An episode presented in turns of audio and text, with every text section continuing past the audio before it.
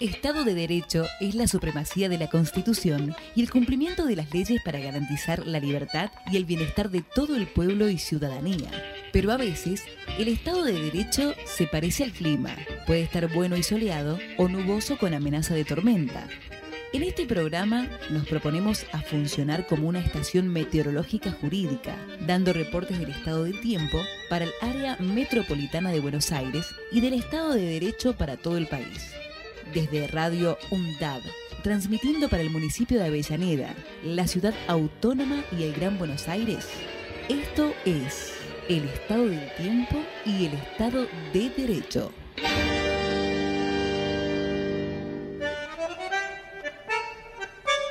Bueno, buenas tardes, ¿cómo están? Buenas tardes. ¿Cómo estás, Dani? Mati, ¿cómo estás?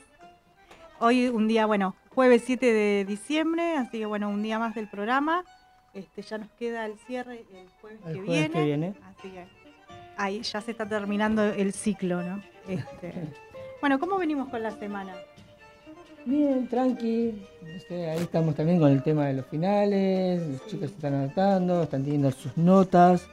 Este, así que bueno, ahí, ahí estamos. Bueno, ahí estamos. Así que este, bueno, en esta semana que termina la semana de recuperación y arranca la semana de finales del 18 al 22, así que bueno, mucha suerte para todos los compañeros, este, para que les vaya bien. Bueno, le contamos a, las personas que bueno, este, nuestras redes son Tiempo y Derecho en Instagram y Twitter, arroba Tiempo y Derecho, ahí nos pueden dejar mensaje, nos pueden este, mandar mensajitos que los leemos, como siempre. Este, bueno, también le vamos a contar cómo va a estar el clima para el resto de la jornada, que justamente tenemos este, un feriado largo. Un feriado largo el de mañana. Este, no, dentro de todo venimos bien, ya hemos pasado días de lluvia, este, abundante lluvia, abundante agua, este, mucha humedad, es tiempo de que por lo menos nos dé un, respiro el agua. Este, hoy, este, 7 de diciembre, jueves 7 de diciembre, tenemos una mínima de 16 y una máxima de 24.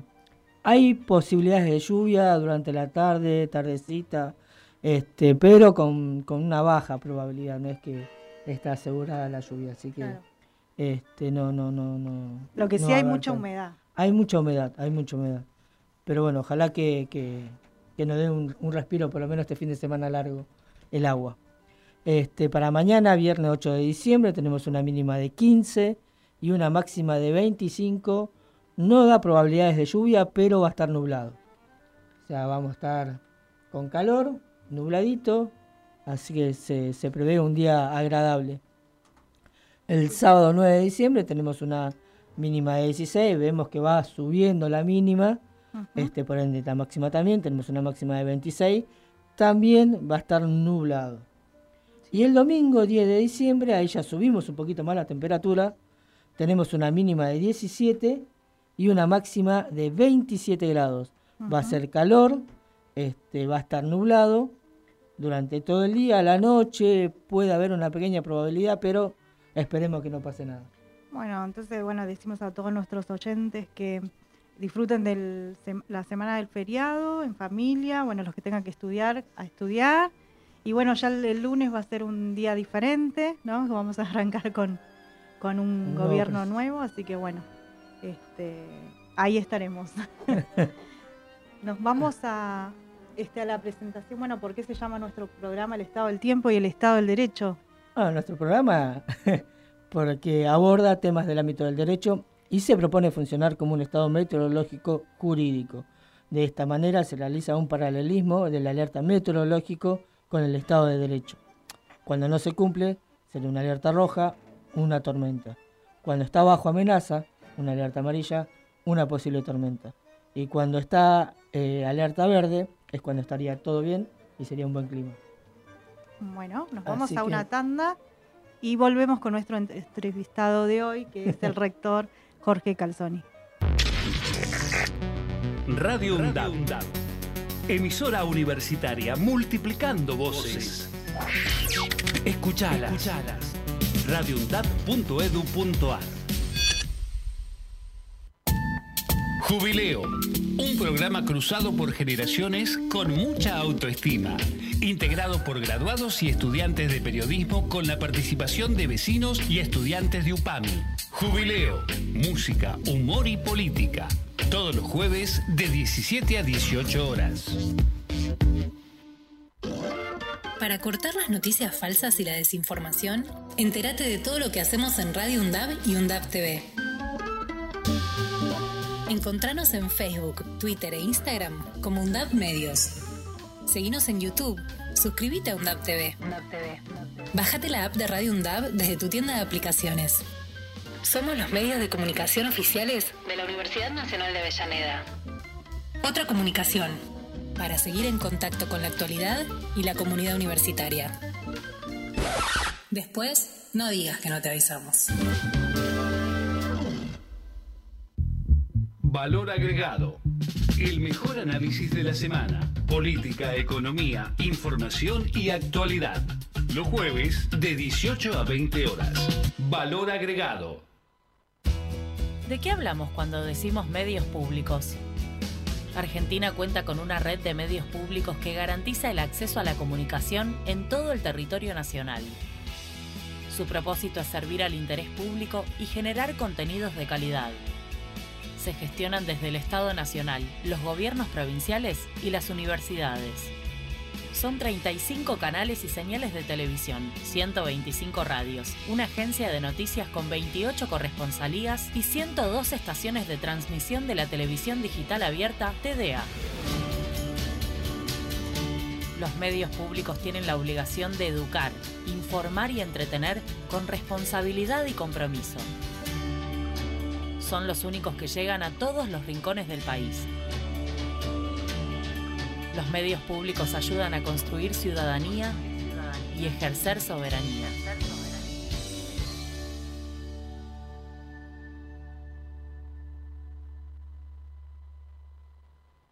En Radio UNDAB no olvidamos, 40 años después, seguimos construyendo nuestra democracia. Mi nombre es Marina, tengo 48 años y para mí la democracia es poder manifestarse pacíficamente, ya sea para pedir por derechos o para festejarlos. 40 años después, no olvidamos, seguimos construyendo nuestra democracia.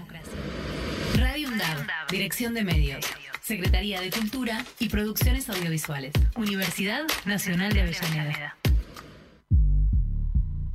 Hacemos pie. Recorremos todos los paisajes de la ciudad de Avellaneda y los distintos escenarios barriales, con agenda propia. Hacemos pie, paisajes y escenarios. De lunes a viernes, de 9 a 12 horas. Hacemos pie. Nadie puede ser libre en una comunidad que no lo es. Y una comunidad se vuelve libre de otra comunidad de una potencia imperial, de un ejército invasor, de la banca internacional o de lo que fuera, libre, por medio del Estado en el que se organiza y que la representa. 40 años de democracia, Estado garante, Estado presente. Es un mensaje de la Red Interuniversitaria de Derechos Humanos. Se va a caer. Se va a caer. Guía para identificar y accionar ante las violencias contra las mujeres y disidencias. Radio UNDAV, Universidad Nacional de Avellaneda. Micromachismos. Son acciones y gestos cotidianos naturalizados por la sociedad que buscan reforzar la superioridad del hombre sobre las mujeres y disidencias, atentando en diversos grados contra sus autonomías. Son prácticas muy sutiles que habitualmente pasan inadvertidas, que además cuando se denuncian son desacreditadas y se les resta importancia. Los efectos de los micromachismos repercuten en la salud mental de las mujeres y disidencias, debilitan su autoestima, la despojan de energía y de seguridad en sí mismas. Para atención, asesoramiento y contención en situaciones de violencias por motivos de género, llama al 144.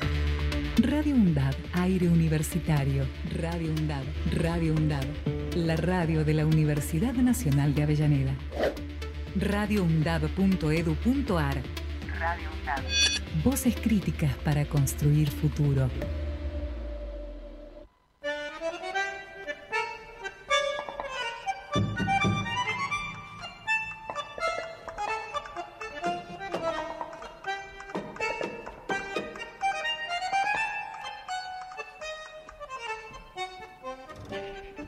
Bueno, continuamos con el programa. Hoy vamos a charlar con el ingeniero Jorge Calzoni.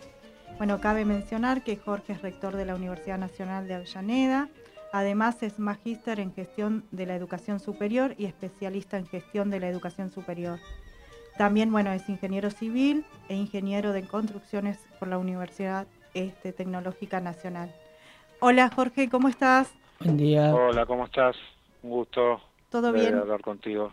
Mm, mm, bueno, acá estamos con Daniel y con Mati también. Bueno, los demás compañeros no pudieron venir, pero bueno, siempre están presentes. Un saludo a todos. Bueno. un año 2023 con muchas cosas, ¿no? Que, que, pasaron por la universidad y mucho crecimiento.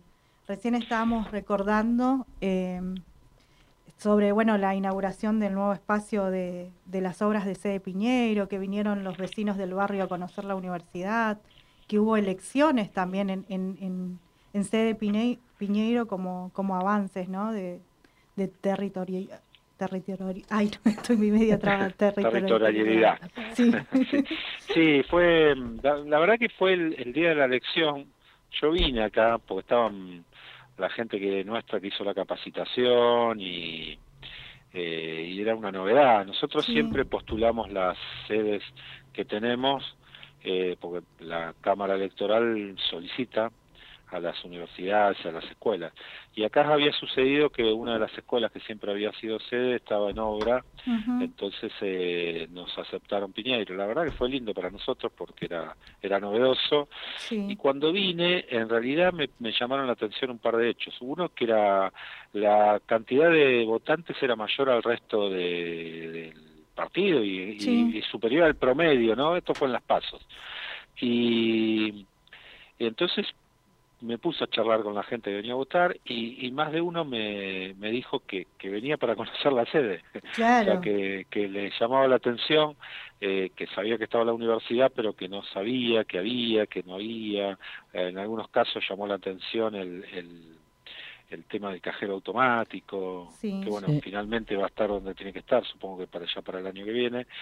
Y entonces ahí se nos ocurrió la idea de poder hacer una una jornada de puertas abiertas o algo por el estilo, es decir, que los vecinos del barrio conozcan la universidad, conozcan qué actividades se desarrollan, tanto no solamente en enseñanza, sino en investigación, en extensión, eh, las, nuevas obras que se que se ampliaron eh, este año, ¿no? que, que tuvieron eh, todo un núcleo de distribución distinto al que teníamos y bueno, que finalmente cuando terminemos la, la, la entrada por Isleta va a ser la, la, entrada definitiva, que esto estará posiblemente para el año que viene, ¿no? Así que la verdad que nos sorprendió la cantidad de gente que vino, vino muchísima gente, bueno, la, la, las graduadas y docentes de turismo que hicieron una especie de visita guiada, los investigadores que estuvieron en cada laboratorio explicando qué se desarrollaba, eh, o había estudiantes, graduados, de docentes, no docentes. La verdad que fue una actividad muy, muy linda y la gente muy contenta porque de alguna manera pudo comprobar eh, sobre todo en estos tiempos, visto que se cuestiona cualquier cosa y todo, eh, decir, bueno, eh, cómo se, se manejan los recursos que son que son del Estado en una entidad autónoma como es la universidad pública. Así que fue muy lindo, la verdad que la gente se fue, creo que contenta, satisfecha. Eh, yo veo cada tanto cuando estoy acá en Piñeiro gente que viene de afuera por ahí porque está el cajero, o pensás que ese cajero nosotros no lo pedimos para, para nosotros, lo pedimos pensando en el barrio. Una persona que viva por acá tiene que ir hasta Valentina Alcina o tiene que ir hasta la Avenida Galicia, no hay un cajero en todo un radio importante. Eh, así que de alguna manera eso tiene que ver también con, con la integración que tiene la comunidad universitaria con la comunidad que lo rodea. Claro, y también que muchos van a veces a comprar al buffet.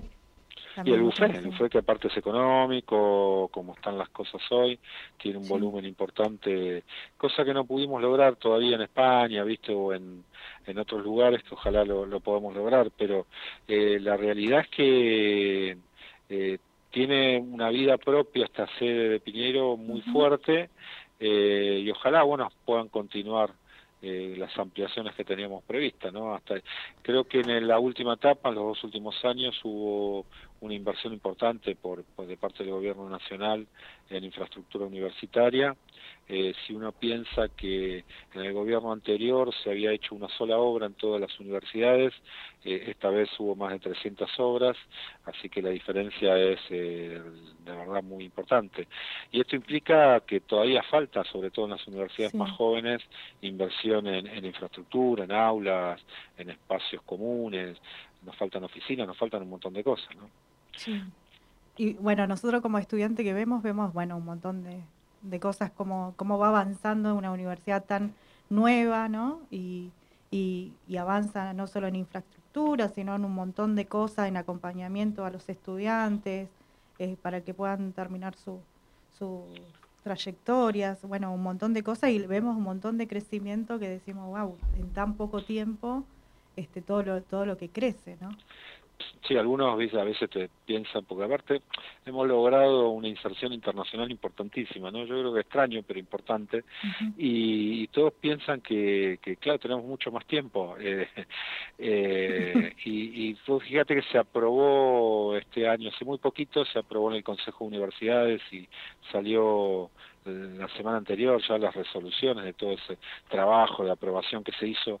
El Consejo de Universidades, para el que no sepa, lo componen eh, los CEPRES, donde están todo el sistema educativos provinciales y nacionales, eh, las, las eh, eh, universidades públicas y las universidades privadas, que tienen distintos representantes. Y ahí se discuten, es un consejo asesor que eh, discute resoluciones que afectan el funcionamiento del sistema de educación superior. Y en ese marco, eh, después el Ministerio hace las resoluciones. O sea, no es que el ministerio hace eh, ese tipo de resoluciones porque sí. Y se pusieron en discusión una serie de, puntos. Uno era el sistema de créditos académico, que para quienes estudian en la UNDAM no es ninguna sorpresa porque ya lo tenemos desde el primer día, pero para el resto del sistema eh, es bastante novedoso. Bueno, se aprobó eso. Eh, se aprobó la internacionalización inclusiva, que ya lo venimos también haciendo desde hace bastante tiempo con las clases espejo, los COIL. Ayer hubo precisamente una experiencia piloto que existió este año de cuatro universidades, una mexicana, una colombiana y una de Nicaragua y nosotros. Eh, y bueno, se presentaron los resultados y realmente fue muy, muy importante. Hace un ratito estuve saludando a unos estudiantes de intercambio que estuvieron por aquí, tanto de Italia como de Colombia y de Alemania. Y, la verdad que eh, todo ese intercambio, primero que nos fortalece a nosotros como institución y sobre todo es una experiencia única para quienes lo, lo desarrollan, ¿no? Y ese intercambio se da con investigación, con docentes, eh, con estudiantes. Así que la verdad que fue eh, muy... Hoy, hoy posiblemente una, una, jornada muy linda porque fuimos cerrando todo este tipo de cosas eh, y tiene que ver con, a pesar de la juventud, esta posibilidad de haber desarrollado cosas que, que de alguna manera nos posicionaron eh, también internacionalmente, ¿no? el, tema del trabajo social comunitario, ¿no? Un, documento que se aprobó, fue, eh, se aprobó fue este el de la eh, curricularizar la extensión universitaria y nosotros lo tenemos desde el primer momento, ¿no? O sea, fíjate que pasaron 13 años y hoy el sistema en su conjunto está adoptando esto.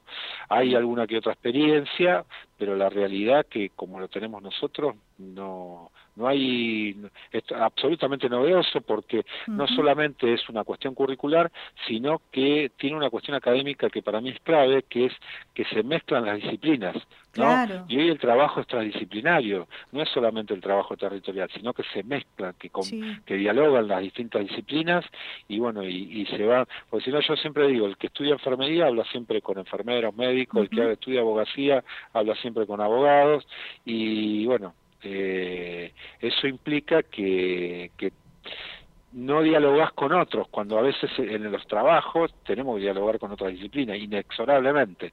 Así que bueno, eso lo permite el trabajo social comunitario y creo que también ha sido a, lo largo del tiempo un acierto, hemos, por supuesto que, que, era una experiencia nueva, entonces hubo, nosotros incluso hacíamos, hicimos los primeros años algunas evaluaciones externas que solicitábamos para ver si estábamos bien encaminados, ¿no? Así que todo ese tipo de, de cuestiones creo que también nos fortalece establecieron como institución, sobre todo con un régimen académico que me parece que, es interesante.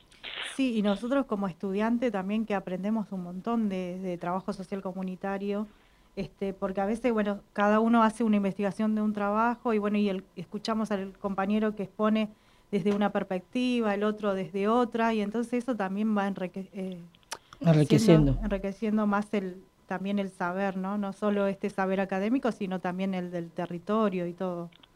No, y tiene que ver con el diálogo, porque eh, el dialogar con otras profesiones. Mira, nosotros, yo soy ingeniero civil y los ingenieros civiles en general dialogamos con los arquitectos y a pesar de que hacemos cosas parecidas, tenemos diferencias y eh, aunque no aunque parezca mentira hasta el lenguaje es distinto. Hablamos de algunas cosas con lenguaje distinto.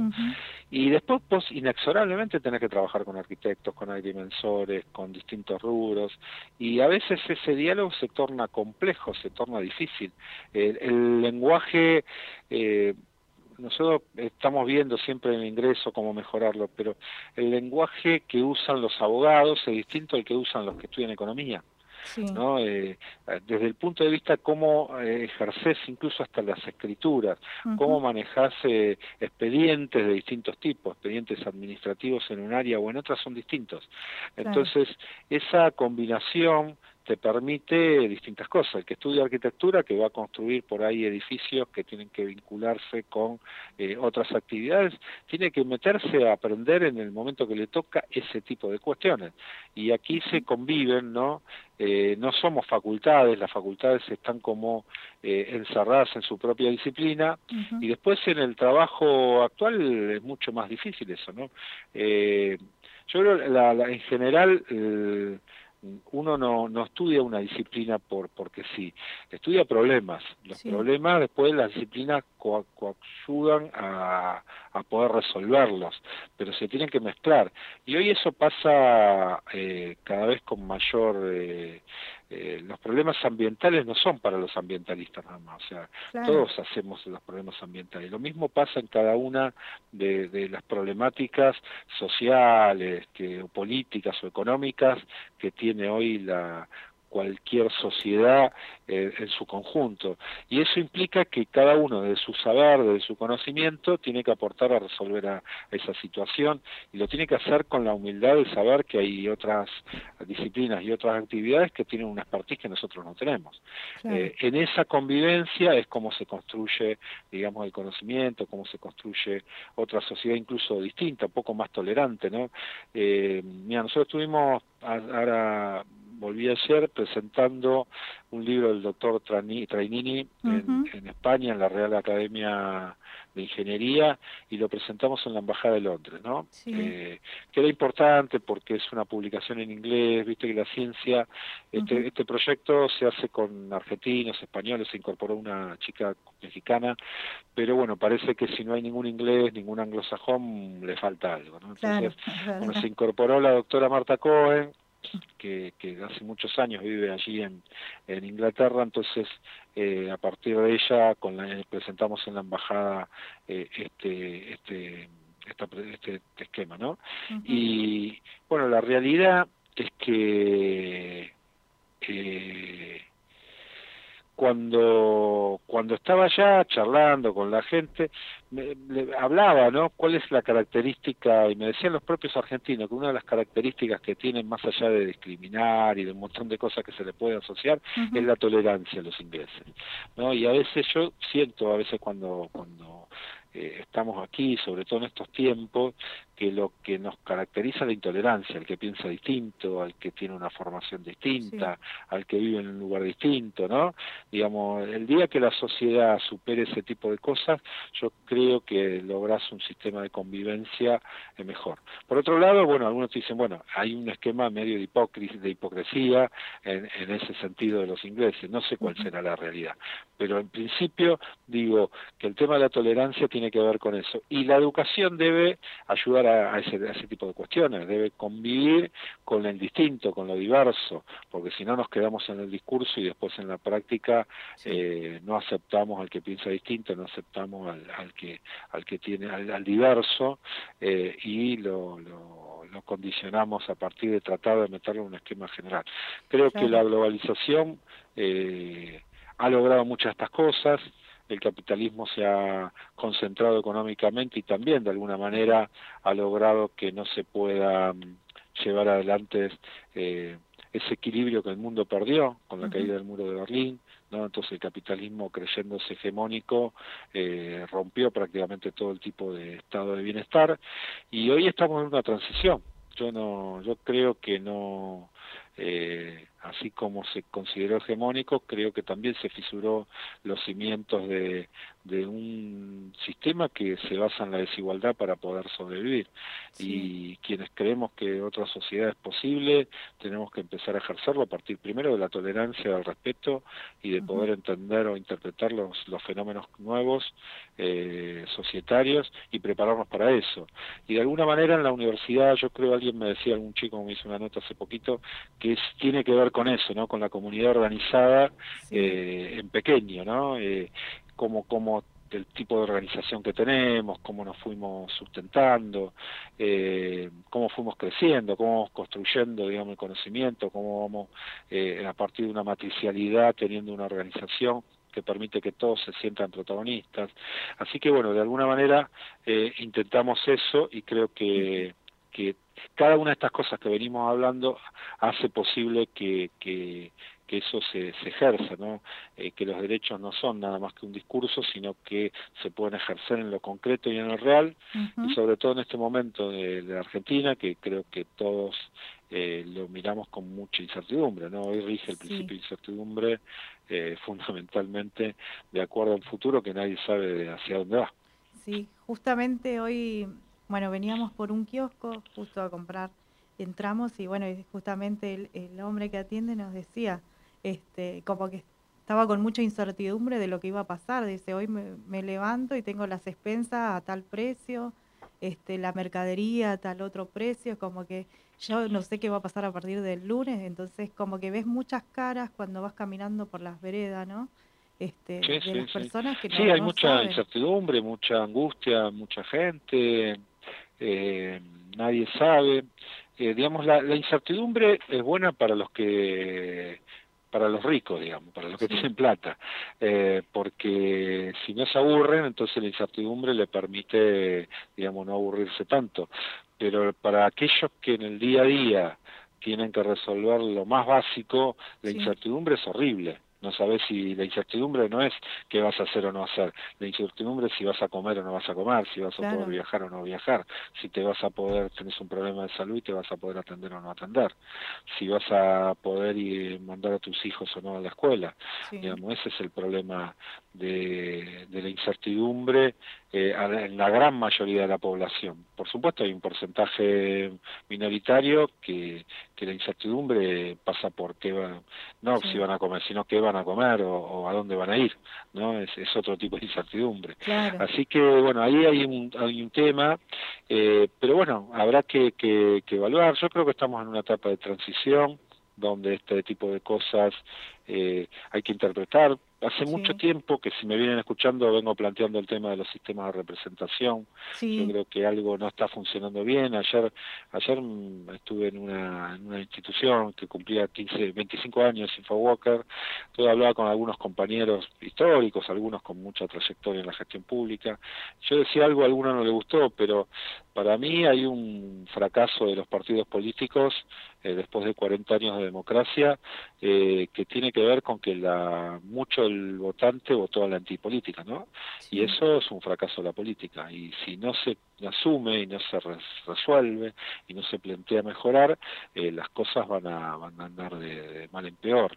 Eh, y, esto implica eh, no hablar en contra de la política, sino al contrario, defenderla, porque yo creo en la política, creo en los partidos, siempre creí en los partidos políticos, pero claramente los sistemas de representación no están funcionando. y hay sectores que no se sientan representados en el Congreso, por ejemplo, ¿no? Y, y tal vez haya que repensarnos ¿no? Eh, cómo, cómo son esos sistemas de representación. Tal vez haya que ver de qué manera todos los sectores de la sociedad se vean representados eh, y de alguna manera puedan tener una voz en, en, los ámbitos parlamentarios, que es donde se discuten las ideas, donde se discuten las leyes. Y después, por supuesto, en los ejecutivos, bueno, llevarán adelante sus propuestas, pero eh, lo más triste de, este tiempo es que no se ganó engañando, diciendo vamos a hacer, no sé, estamos a favor de la educación. Estaban, hay planteos que son, que asustan y que, que dicen, bueno, no, vamos a hacer un sistema de voucher. Y los sistemas de voucher, la verdad que no han funcionado bien en, en, el mundo. No hay experiencia que se conozcan que hayan sido buenas, digamos, por lo menos yo no las conozco. Eh, y cambio sí conozco sistemas públicos que, que han funcionado muy bien y no te tenés que ir a lados muy raros, ¿no? Te cruzas a Uruguay o vas a Alemania, por ejemplo, que son públicos y son gratuitos. Eh, y, o tenés que ver qué pasó en la pandemia y cuál fue el único país que pudo sacar a tiempo eh, una vacuna. Fue Cuba eh, que tiene un desarrollo en medicina y en educación, sobre todo en salud, enorme, ¿no? Un país que está bloqueado, que tiene infinidad de problemas, y sin embargo eh, pudo construir tres vacunas. ¿No? Y lo hizo de un país chiquitito y con, con muchas problemáticas de, de importación de insumos y demás, y sin embargo lo pudo hacer. Entonces, claramente esto implica que habrá que, repensarnos eh, de lo geopolítico, de lo regional. Eh, a mí me preocupa esto de tomar partido por ideología con respecto con qué país comerciar o con cuál no. eh, hay cosas que, que, que, preocupan de acuerdo a lo que se fue escuchando. Ojalá eh, prime la cordura y, y bueno, se puedan encauzar eh, las cosas de manera de manera que, que, se puedan resolver los problemas que sí tenemos, como la inflación, la inseguridad, problemas hay, nadie lo, los puede negar, eh, y tampoco me parece que sea interesante esa discusión de quién hizo más o menos daño, pero sí me parece que una discusión política debería ser cómo resolver los problemas, ¿no? Y por supuesto la historia sirve para, para, para analizar qué pasó en otros momentos con las mismas políticas, eh, pero básicamente es eso, ¿no? Y en la educación, yo creo que la, la discusión sobre el acceso eso eh, no era una discusión de este momento. La discusión en todo caso tiene que ser la retención, el egreso, no problemas que tenemos efectivamente y no el acceso que había sido realmente se había mejorado muchísimo y si tenemos que volver a discutir el acceso sería un retroceso y no un avance de futuro, ¿no? Eh, así que bueno, creo que estas son las discusiones de lo que se viene, lo que lo que debemos eh, analizar de cara a futuro y creo que, que para, para para lo que es el sistema universitario argentino eh, es bastante sólido, ¿no? Siempre ha mostrado fortaleza, por eso tenemos tanta tantos chicos y chicas que vienen a hacer posgrados aquí, que vienen a estudiar aquí, ¿no? Eh, el porcentaje en grado no es el que dicen, sino es mucho menor, pero el posgrado, que es eh, pago, eh, es enorme la cantidad de, de chicos extranjeros que vienen porque saben de la calidad de la educación argentina. Así que bueno, creo que eso eh, de alguna manera eh, se ha logrado por, por la fortaleza y por el trabajo mancomunado, más allá de las diferencias de pensamientos que podamos tener y que se discuten, y donde el pensamiento crítico es una de las claves que tiene nuestro sistema universitario. Bueno, hola Jorge, ¿cómo estás? Daniel, estamos. ¿Qué tal, Daniel?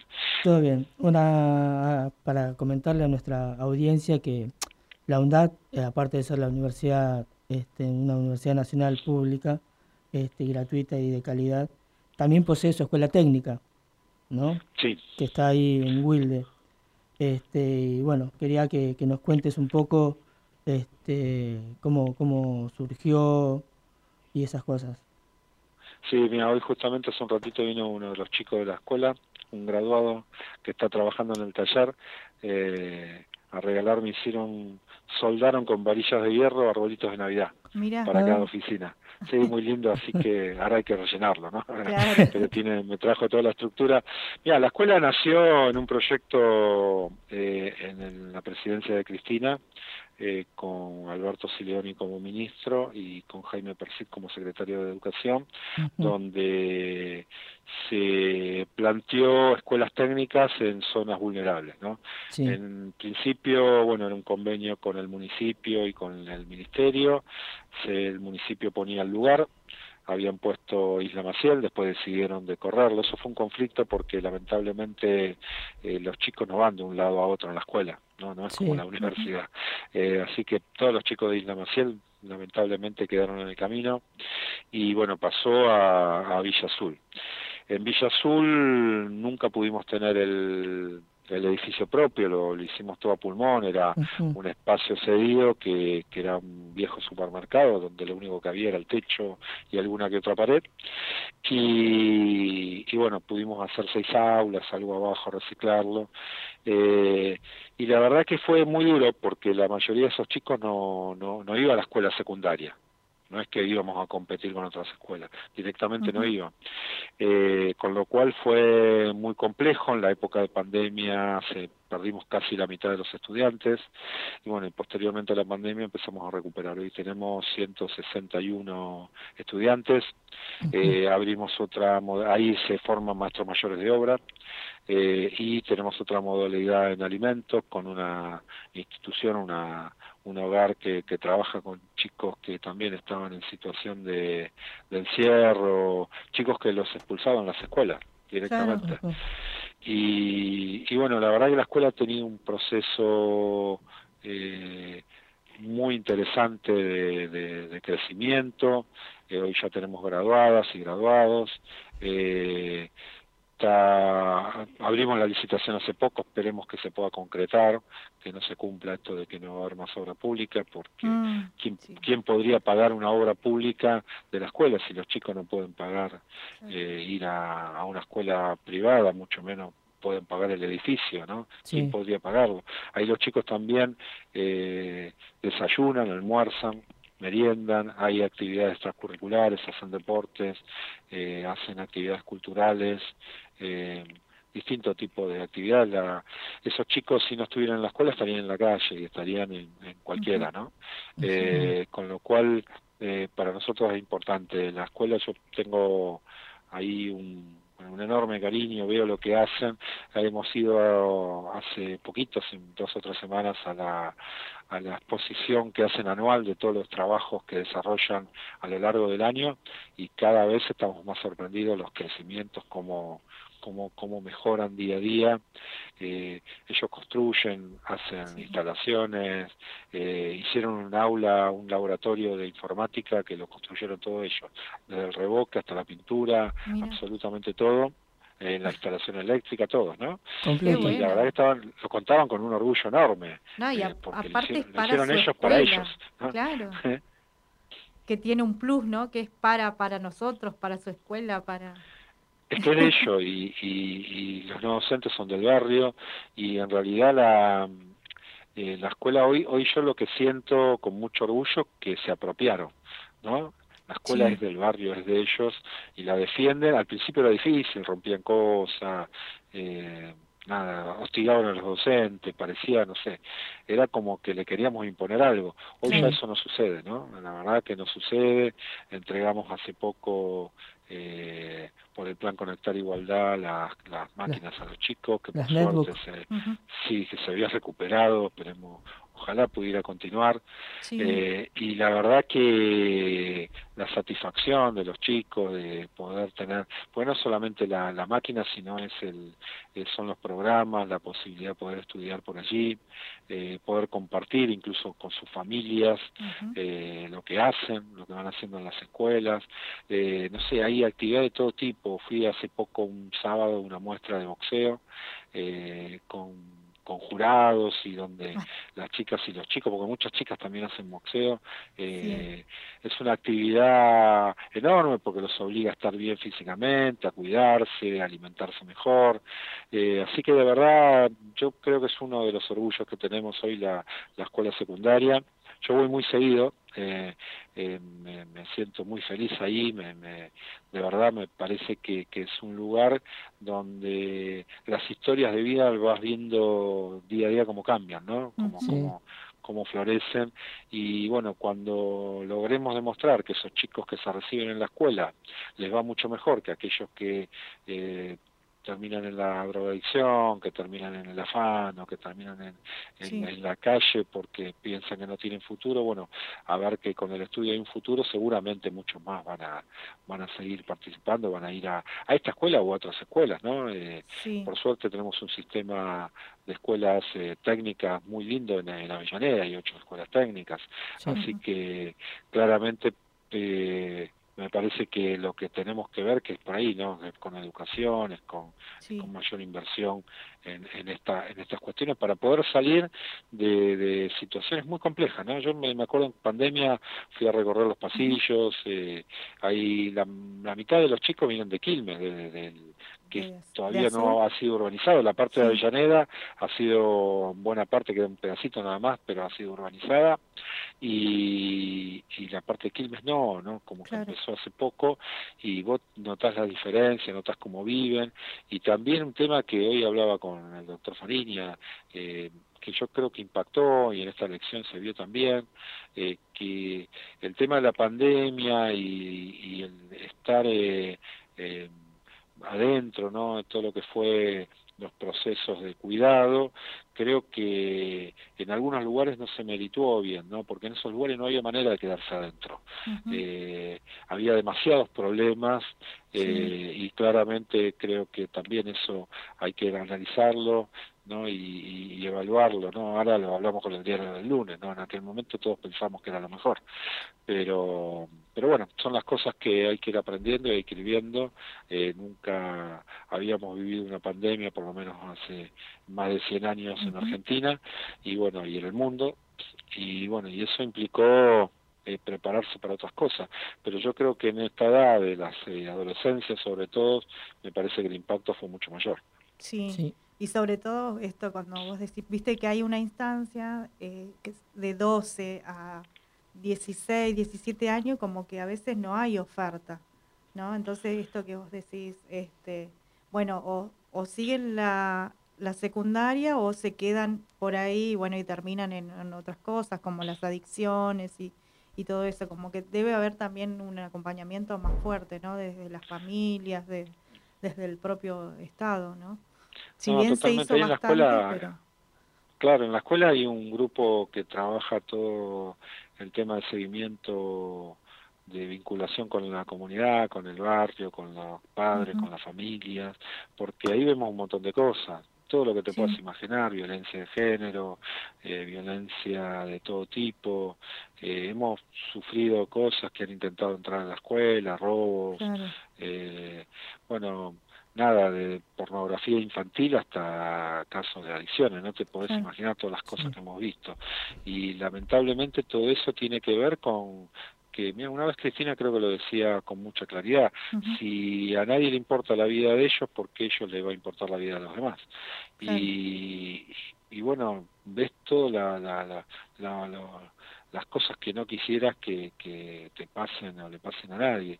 Y bueno, ellos conviven con todo eso y no tienen un modelo, un espejo donde decir, bueno, vamos por allá. La escuela permite eso, mostrar que hay un camino posible. Eh, yo aspiro a que todo eso sea, sea positivo, sea bueno, que ellos puedan encontrar un trabajo, un oficio, la posibilidad de ganarse la vida.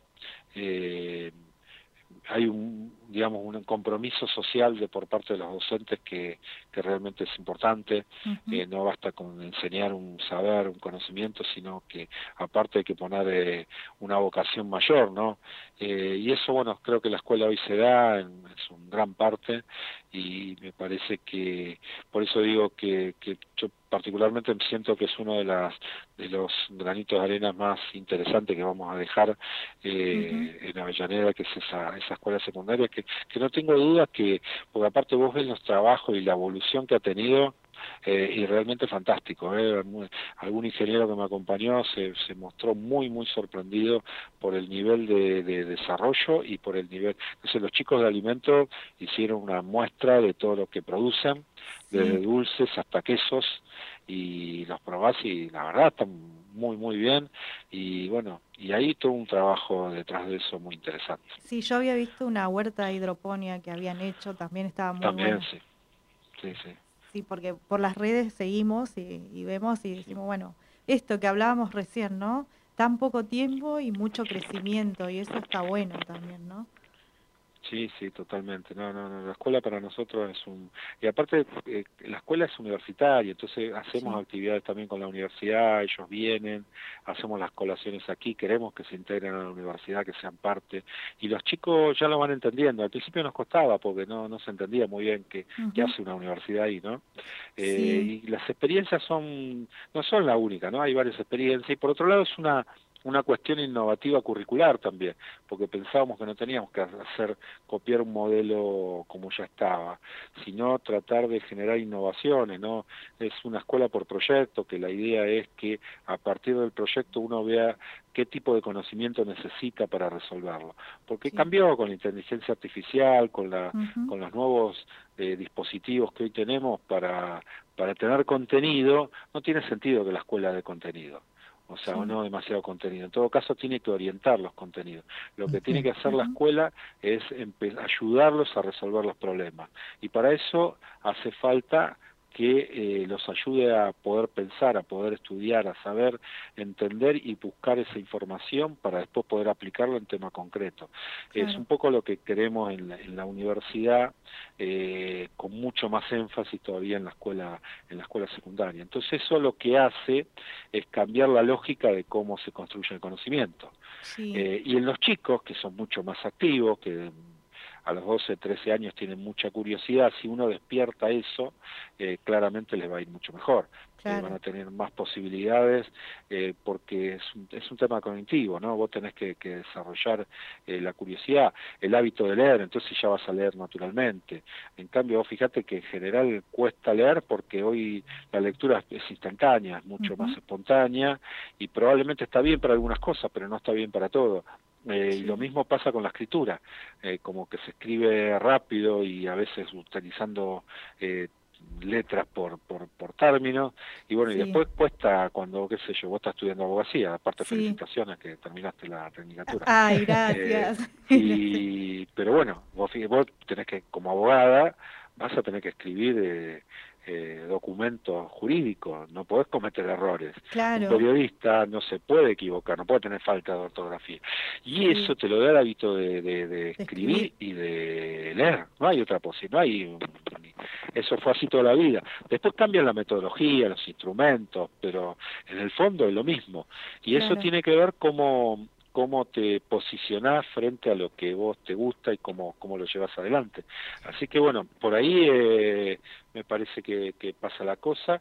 Y los chicos tienen, yo veo chicos con, con que aparte tienen la picardía de la calle, ¿no? Y eso le da un bonus track todavía con respecto a, a, a, otros pibes que, que por ahí le ¿viste? son aparte el problema es que esa rapidez no los saque del eje claro. eso es un poco el desafío. Entonces bueno eh, ahí tenemos que ver eso bueno y, y, y cómo y cómo rearmarlas. Mira te voy a dar un ejemplo. El reglamento de convivencia lo hicieron ellos. Mira hicieron los pibes Bueno eso. Eh, ellos mismos fueron generando sus propias reglamentaciones, porque sabíamos que si nosotros imponíamos cosas ya iba a ser muy difícil y aparte no iba a ser muy entendible. Entonces fue como que fuimos construyendo hitos y eso se hizo hace unos años atrás, donde ellos establecieron cuáles eran los reglamentos de convivencia. Entonces si lo hicieron ellos, lo tienen que cumplir. o sea, no hay manera que no lo puedas cumplir. Pero, eh, ah. Y no es algo que se le impuso a la dirección de la escuela, eh, tiene que ver con, con, con cómo llevas adelante determinadas acciones dentro de la escuela. Claro, pero aparte ellos mismos también están construyendo la propia escuela. Entonces se los tiene en cuenta y eso es mejor todavía. Yo veo, este, suelo ver un programa que me gusta que se llama Caminos de Tizas, de Mirta Goldberg.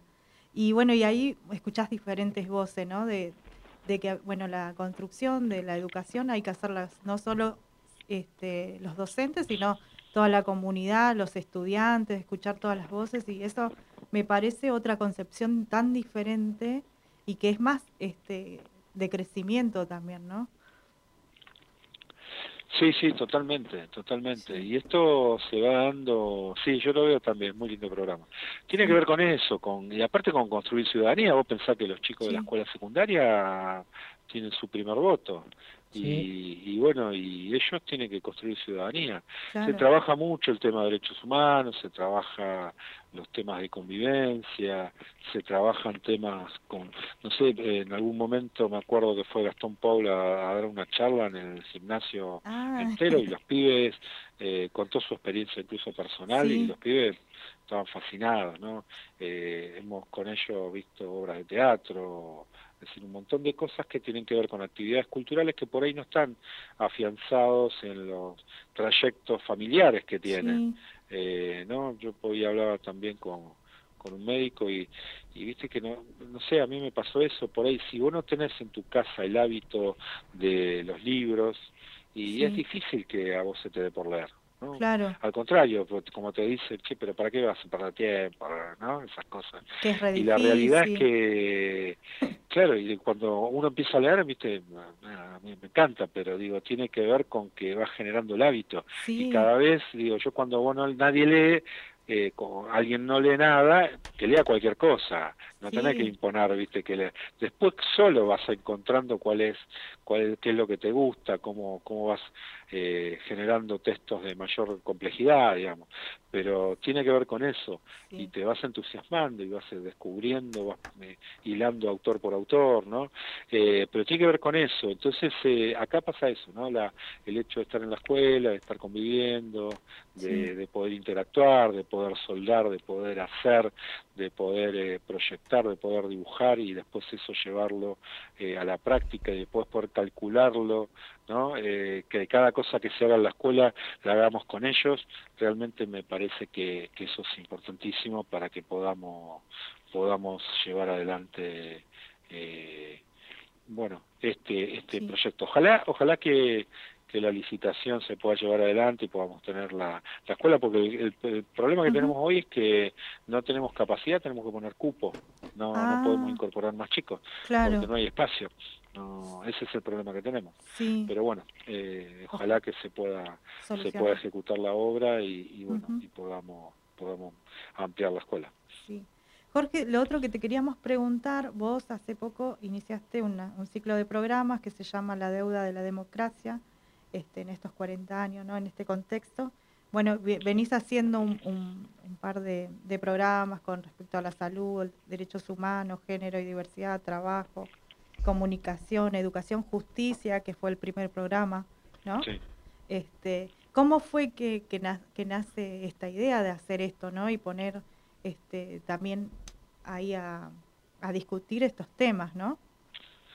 Sí, fue, mira, fue una idea de Rodolfo Magui, eh, eh, que yo al principio no, no estaba muy convencido, eh, pero todas las universidades hicimos algún tipo de programa eh, por los 40 años de democracia, ¿no? Parecía que había que revalorizarla, más allá de todo. Algunos no hablan de deudas, creen que no hay que hablar. Yo el nombre lo, lo, lo, puso un poco el equipo que produjo.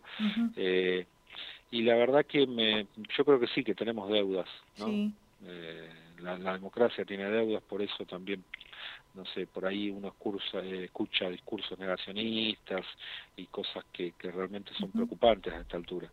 Pero la realidad es que esas deudas eh, hay que saldarlas y la mejor manera de saldarlas es charlándolas, conversándolas. Eh, yo no me acuerdo, sabes que si eran seis o ocho programas que hicimos en total, pero la idea era invitar a personalidades destacadas en cada una de esas temáticas, en el caso de, Derecho, eh, estuvo, no sé, Zaffaroni, eh, después había docentes nuestras, ¿no? en, trabajo estuvo Ana Laura, eh, vi que estuvo. sí, estuvo Ana Laura, estuvo eh, eh, con el Baradei, eh, estuvo un compañero también de otro gremio, eh, estuvo Tati Almeida, estuvo Alberto Sileoni, hubo, hubo gente muy, muy destacada. Eh, y bueno, fue fue hecho con estudiantes, con, con docentes, todo a pulmón, como hacemos todas las cosas, y con digamos, con, con un aprendizaje incluso propio, porque yo nunca en mi vida había hecho nada semejante, así que en el medio tuve toda una operación de la vista, así que fue, fue medio tortuoso para mí, pero creo que salió bien, que quedaron testimonios eh, interesantes de las cosas que se hablaron, se discutieron, se llevaron adelante. Atravesamos distintos tópicos y esos tópicos planteaban cómo fue, cómo había sido esa salida de la dictadura, como que hubo etapas, ¿no? Esa, esa primavera alfonsinista que, que terminó en una hiperinflación, pero que tuvo el juicio de las juntas y después el indulto y el punto final.